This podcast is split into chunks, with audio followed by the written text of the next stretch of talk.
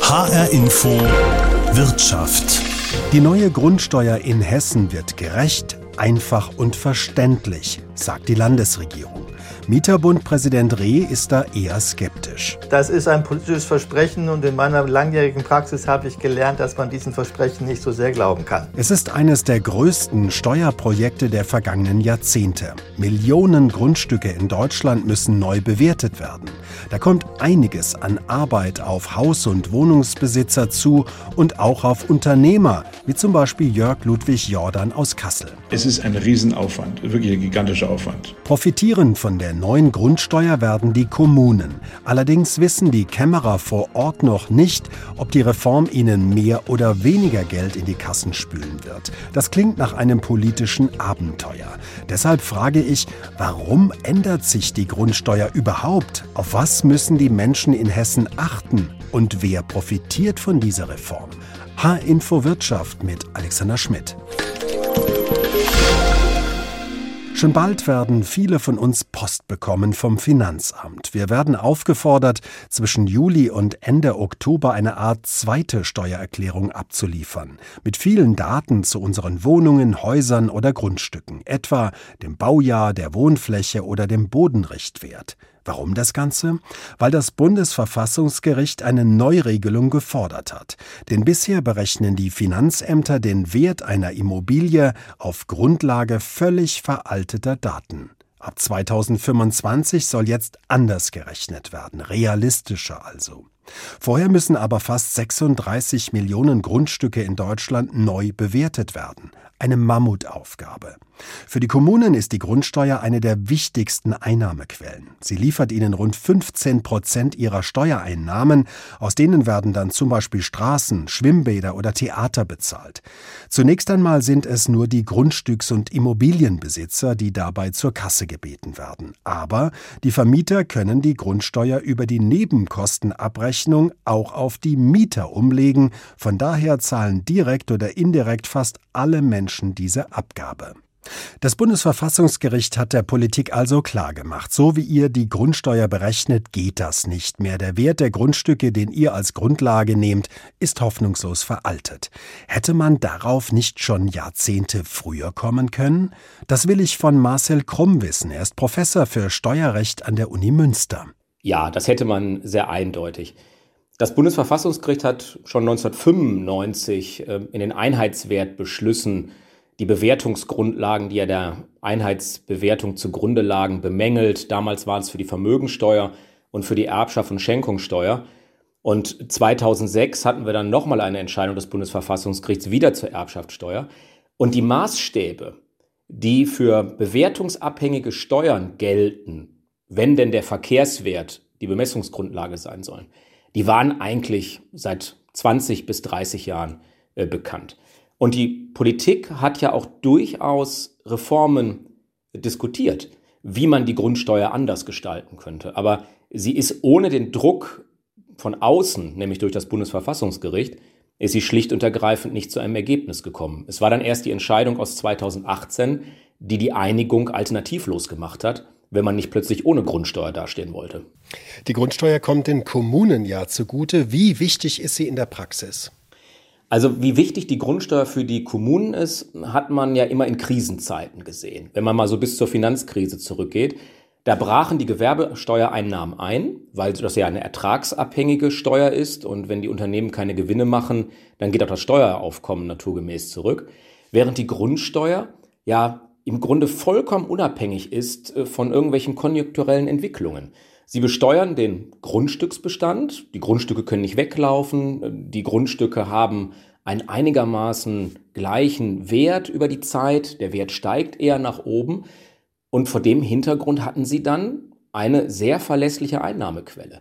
Und man hat ja auch gesehen, wie die Gemeinden reagiert haben, als ihnen die anderen Steuern weggebrochen sind, die Gewerbesteuer. Sie haben nämlich die Grundsteuerhebesätze massiv teilweise nach oben erhöht und haben so die Delle, die sie erlitten hatten bei den ertragsabhängigen Steuern, wieder ausgeglichen. Es ist jetzt nicht so, dass die Grundsteuer den Großteil des kommunalen Steueraufkommens ausmacht. Ich glaube, das liegt irgendwo so bei vielleicht 15 Prozent, wenn man das auf den Bundesdurchschnitt mittelt, wenn man die Steuereinnahmen der Kommunen nimmt. Aber es ist eben ein ganz verlässlicher Einnahmefaktor. Und das darf man deswegen auch nicht unterschätzen. Und deswegen stand auch nie wirklich zur Debatte, die Grundsteuer abzuschaffen. Die Bundesländer haben jetzt dreieinhalb Jahre an der neuen Grundsteuer gearbeitet. Herausgekommen ist ja eher ein Flickenteppich, kein einheitliches bundesweites Modell. In den meisten Ländern werden die Größe des Grundstücks, die Gebäudeart, die Wohnfläche, das Baujahr und der Bodenrichtwert abgefragt. Die hessische Landesregierung wiederum sagt, bei uns ist das viel einfacher. Ist das jetzt Marketing oder ist es wirklich in Hessen einfacher? Es ist ein Stück weit Marketing. Aber man muss sagen, eine Sache stimmt an der Aussage. Es ist wahrscheinlich in der Tat einfach, nur ich würde nicht unbedingt sagen, dass es so viel nennenswert einfacher ist als bei der politischen Konkurrenz, die sich für andere Modelle entschieden hat. Wenn wir einmal mit dem anfangen, was als so schwierig und kompliziert immer wieder beschrieben wird in den Schlagzeilen, nämlich dem Bundesgrundsteuerrecht, was zum Beispiel eben in Nordrhein-Westfalen gelten wird, wenn Sie dann ein Familienhaus nehmen, da brauchen Sie die Grundstücksfläche. Die kriegen Sie aus dem Grundbuch. Sie brauchen den Bodenrichtwert. Den können Sie dem Internet entnehmen, wenn Ihnen Ihre Finanzverwaltung nicht sogar schon mitgeteilt hat. Dann brauchen Sie die Wohnfläche, müssen die unterscheiden von der Nutzfläche. Dann müssen Sie vielleicht mit dem Zollstock mal durch die Wohnung laufen, wenn Sie die Daten nicht schon irgendwo haben. Dann müssen Sie das Gebäudealter angeben. Diejenigen, die gebaut haben, wissen in der Regel, von wann ihr Gebäude ist. Wenn sie es gekauft haben, wird man vielleicht mal beim Bauamt nachfragen müssen. Und dann muss man sich noch dazu äußern, was es für ein Gebäude ist. Ist es ein Einfamilienhaus, also Wohnnutzung mit einer Wohnung? Dann ist das alles relativ einfach. Ich glaube nicht, dass damit wirklich jemand überfordert ist. Und wenn wir jetzt nach Hessen gehen, ja, was brauchen die Hessen? Die Hessen brauchen im Grunde auch die Grundstücksfläche. Die Hessen äh, brauchen letzten Endes auch die Wohnfläche und sie brauchen auch die Nutzfläche. Das Einzige, was die Hessen nicht brauchen, ist eine Aussage zum Baujahr und eben zu der Art des ähm, Grundstücks, also ob es ein Einfamilienhaus ist oder ein Zweifamilienhaus ist. Das heißt, die Daten, die egal ob in Hessen oder in Nordrhein-Westfalen erforderlich sind, um zur Bemessungsgrundlage zu kommen, die sind in der Vielzahl der Fälle, nämlich dann, wenn wir über Wohnnutzungen reden, wie Einfamilienhäuser, Zweifamilienhäuser, Mehrfamilienhäuser, ist das alles sehr überschaubar, meine ich. Die Grundsteuer kommt ja den Kommunen zugute, wir haben schon drüber gesprochen. Die wissen aktuell ja ungefähr, was in die Kasse jedes Jahr kommt. Wissen die das denn auch bei der neuen Grundsteuer schon? Also es sind einige Modellrechnungen wohl gemacht worden mit bestimmten Regionen, wo man mal geschaut hat, wenn ich das neue Recht anwende, was habe ich denn dann für ein Volumen, auf das ich am Ende als Gemeinde meinen Hebesatz anwenden kann. Wie repräsentativ diese Proberechnungen sind, das weiß aber, glaube ich, niemand. Und ähm, wenn Sie die meisten Kämmerer in den Kommunen fragen, ist das, glaube ich, für die noch eine ziemlich große Blackbox. Die müssen warten, bis jetzt, es läuft ja gerade an vom Verwaltungsverfahren, bis die ganzen Grundsteuererklärungen eingegangen sind und die ersten Bewertungen vorgenommen worden sind. Und wenn man dann am Ende für eine ganze Gemeinde oder zumindest für einen Großteil der Gemeinde weiß, wie die dort belegenen Grundstücke bewertet worden sind. Und wenn man dann auch weiß, was der Messbetrag ist, auf den am Ende der gemeindliche Hebesatz angewendet wird, dann können die Gemeinden eigentlich erst anfangen zu rechnen. Das heißt, die Kommunen erfahren sehr, sehr, sehr spät erst die Berechnungsgrundlagen, die sie brauchen, um sich Gedanken über den Hebesatz zu machen. Und wenn Sie vorhaben, die Grundsteuer aufkommensneutral zu erheben, dass also auch in 25 dasselbe rauskommt wie in 24 auf das Gesamtsteueraufkommen gerechnet, dann können Sie wirklich erst anfangen zu rechnen, wenn Sie diese Zahlen haben. Alles andere ist Kaffeesatzleserei. Das Versprechen der Politik an die Menschen lautet ja in allen Bundesländern keine Panik, ihr werdet im Großen und Ganzen nicht mehr, sondern häufig sogar weniger zahlen als jetzt. Können wir uns darauf denn verlassen als Bürger? Also es wird ganz gewiss einige Steuerpflichtige geben, die weniger zahlen werden als vorher. Aber es wird auch Steuerpflichtige geben, die mehr bezahlen müssen. Wenn das Steueraufkommen am Ende das gleiche sein soll, aber wir die Bemessungsgrundlage, die ja eben gleichheitswidrig war, wo einige begünstigt worden sind, andere sind benachteiligt worden. Wenn ich das neu würfel und jetzt komplett, wenn wir das Bundesgrundsteuerrecht nehmen, auf Verkehrswerte umstelle, dann verschiebt sich die Belastung ja naturgemäß innerhalb der Gruppe der Steuerpflichtigen. Deswegen, es wird ganz gewiss Reformgewinner geben und es wird aber auch Reformverlierer geben. Und für die Politik ist das Ungünstige in dieser Situation, dass sie das kaum vorhersehen kann. Als das Grundsteuerreformgesetz beschlossen worden ist 2019, konnte niemand seriös sagen, welche Gruppe von Steuerpflichtigen am Ende mehr bezahlen muss und welche Gruppe von Steuerpflichtigen weniger bezahlen muss. Sei es nach Wohnlagen, sei es nach Baujahren oder sei es getrennt nach Wohnnutzung oder gewerblicher Nutzung. Und das ist im Grunde immer noch eine offene Frage. Ich würde ein Stück darauf tendieren, dass es die Wohnnutzung wohl mehr Belastungen erfahren könnte und dass die Nichtwohnnutzung nach dem derzeitigen Stand, wenn man das Bundesgrundsteuerrecht nimmt, wohl eine gewisse Entlastung erfährt. Aber es ist im Grunde alles Spekulation. Das muss man abwarten. Es ist alles Spekulation, sagt Marcel Krumm, Professor für Steuerrecht an der Uni Münster, auf die Frage, wer in Zukunft mehr oder weniger Grundsteuer zahlen muss. Das sorgt für Verunsicherung, auch in Hessen. Hier sind es rund drei Millionen Grundstücke, die neu bewertet werden müssen. Vier Monate Zeit haben dafür die Eigentümer. Reicht das? Die Frage stelle ich Jonas Erhard. Er ist der Geschäftsführer vom Haus- und Grundlandesverband Hessen. Das werden wir dann sehen. Letztlich ist es natürlich eine enorme Herausforderung. Insgesamt sind es tatsächlich drei Millionen hessische Haus- und Grundbesitzer, die in der Pflicht sind, eine eigene Steuererklärung beim Finanzamt einzureichen. Und es ist tatsächlich, so muss man es auch sagen, eines der größten Projekte der Steuerverwaltung in der deutschen Nachkriegsgeschichte. Ob die Finanzverwaltung als auch die Immobilieneigentümer es schaffen werden, in dieser doch sehr kurzen Zeit diese Herausforderung zu meistern, wird man es hinterher beurteilen können. Wir als Verband sehen uns als konstruktiver Partner. Wir werden alles tun, um unsere Mitglieder, die Eigentümer zu unterstützen. Ja, und hoffen wir das Beste. Wer jetzt gerade gebaut hat oder vor wenigen Jahren, wird ja vermutlich die meisten Daten ohnehin parat haben. Wie sieht es da zum Beispiel bei den Erben aus, die ein 100 Jahre altes Haus vermacht bekommen haben? Kann es in diesen Fällen schwieriger werden, all die Daten einfach zu liefern? Es ist natürlich ein Aufwand, das ist ganz klar. Grundsätzlich muss man aber sagen, dass wenn man sich einen Überblick einmal verschafft hat, ähm, durchaus auch leistbar ist. Also wir haben hier beispielsweise in Hessen die Situation, dass ein Aktenzeichen angegeben werden muss. Dieses Aktenzeichen kann man problemlos aus den Grundsteuerbescheiden entnehmen, die man ja jährlich von den Finanzverwaltungen übersendet bekommt. Es ist allerdings auch so, dass ähm, bei diesem einmaligen Prozedere auch das Flur oder Flurstück beispielsweise angegeben werden muss. Das sind Parameter, die man aus den Grundbuchauszügen ziehen kann. Da muss man schon ein bisschen weiter suchen, ein bisschen weiter recherchieren. Es kann ja durchaus sein, dass der ein oder andere das nicht gleich griffbereit hat. Die größten Herausforderungen sehen wir allerdings bei der Angabe der Wohnfläche. Auch hier kann es relativ leicht sein, wenn beispielsweise ein Kaufvertrag oder ein Bauplan griffbereit ist, diese Fläche hier raus zu entnehmen. Allerdings muss diese Fläche dann doch auch wieder auf Aktualität geprüft werden. Es kann ja durchaus sein, dass in den letzten Jahren, vielleicht auch Jahrzehnten, Umbau- oder Ausbaumaßnahmen stattgefunden haben.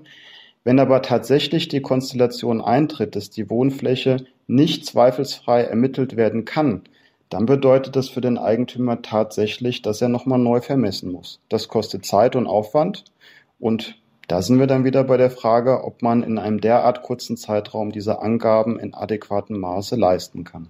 Sie reden ja viel mit Ihren Mitgliedern. Wie groß ist die Verunsicherung, die Sie derzeit spüren? Die Verunsicherung dreht sich derzeit weniger um die Frage, wie kann ich meine Pflichten gegenüber der Finanzverwaltung erfüllen, als vielmehr um die Frage, wird es denn teurer? Wird es teurer für mich als selbstnutzender Eigentümer? Wird es teurer für meine Mieter? Wir stellen natürlich fest, dass es Nachfragen gibt. Unsere Mitglieder sind in der Regel sehr gut informiert. Wir erwarten allerdings den großen Ansturm erst im Sommer. Dies deshalb, weil im Juni die hessischen Steuerverwaltungen ähm, ein Informationsschreiben an die drei Millionen betroffenen Haus- und Grundstücksbesitzer versenden wird. Und äh, das Verfahren über Eingabe über Elster ab Juli freigeschaltet wird. Dann werden die Mitglieder in Scharen auf uns zukommen. Können Sie Ihren Mitgliedern denn überhaupt schon Anhaltspunkte geben? Das und das dürfte auf dich und dein Anwesen finanziell zukommen oder ist es dafür noch zu früh? Es ist tatsächlich zu früh zu beurteilen, wie hoch diese Grundsteuerbelastung ausfallen wird. Das liegt einfach an der großen Unbekannten der Hebesätze der Kommunen. Die Kommunen entscheiden letztlich durch die Festlegung ihres Hebesatzes, wie hoch die Grundsteuerbelastung für Eigentümer und für Mieter sein wird.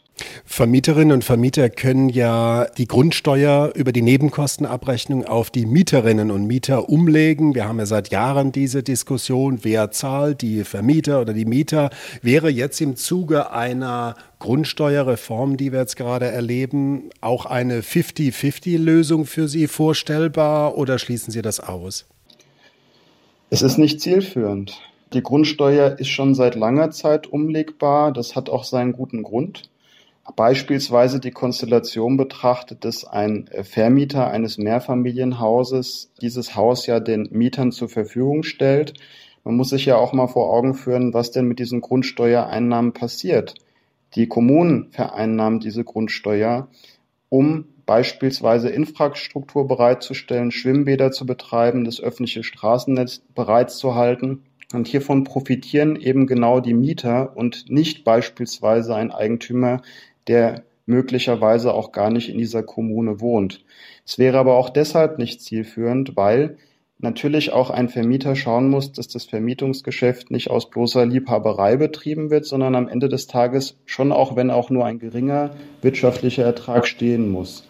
Und wenn der Vermieter feststellt, dass er durch immer mehr Kosten, die ihm da aufgebürdet werden, belastet ist, beispielsweise auch durch eine Grundsteuer, dann wird er natürlich da, wo es möglich ist, versuchen, das in die Miete einzupreisen. Das heißt, den Mietern ist am Ende des Tages damit nicht geholfen.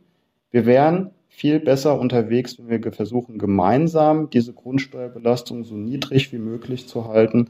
Und ich denke, diesbezüglich eint sowohl Eigentümer, Vermieter als auch Mieter dieser Zweck. Sagt Junis Erhardt, erster Geschäftsführer vom Haus- und Grundlandesverband Hessen. Sie hören H-Info Wirtschaft, die neue Grundsteuer, gerecht, einfach und verständlich? Das ist unser Thema. Vermieterinnen und Vermieter können die Grundsteuer über die Nebenkostenabrechnung auf die Mieterinnen und Mieter umlegen. Daran will der Hausbesitzerverband festhalten. Wie sieht das der Landesvorsitzende des Mieterbundes Hessen, Gerd Reh?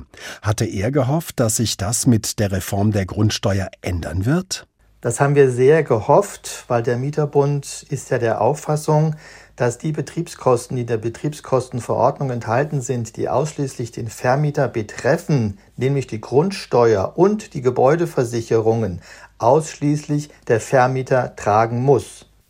Der Mieterbund hält das Verfahren der Grundsteuer für ungerecht. Sie sagen, die Grundsteuer sei eine Eigentümersteuer. Warum?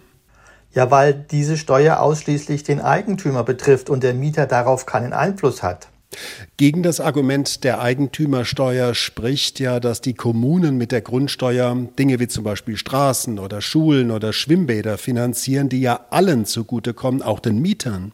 Ja, aber da muss man ja sehen, dass die Mieter ja schon alle anderen Betriebskosten zahlen müssen und der Vermieter gar keine Kosten hat. Auch mit der Reform jetzt, auch wenn er höhere Grundsteuern bezahlt, kann er die ohne weitere Änderungen komplett auf die Mieter umlegen. Das heißt, der Vermieter nutzt auch alle kommunalen äh, Einrichtungen und zahlt dafür nichts, weil die Mieter die Grundsteuer bezahlen. Das ist eine ungerechte Verteilung.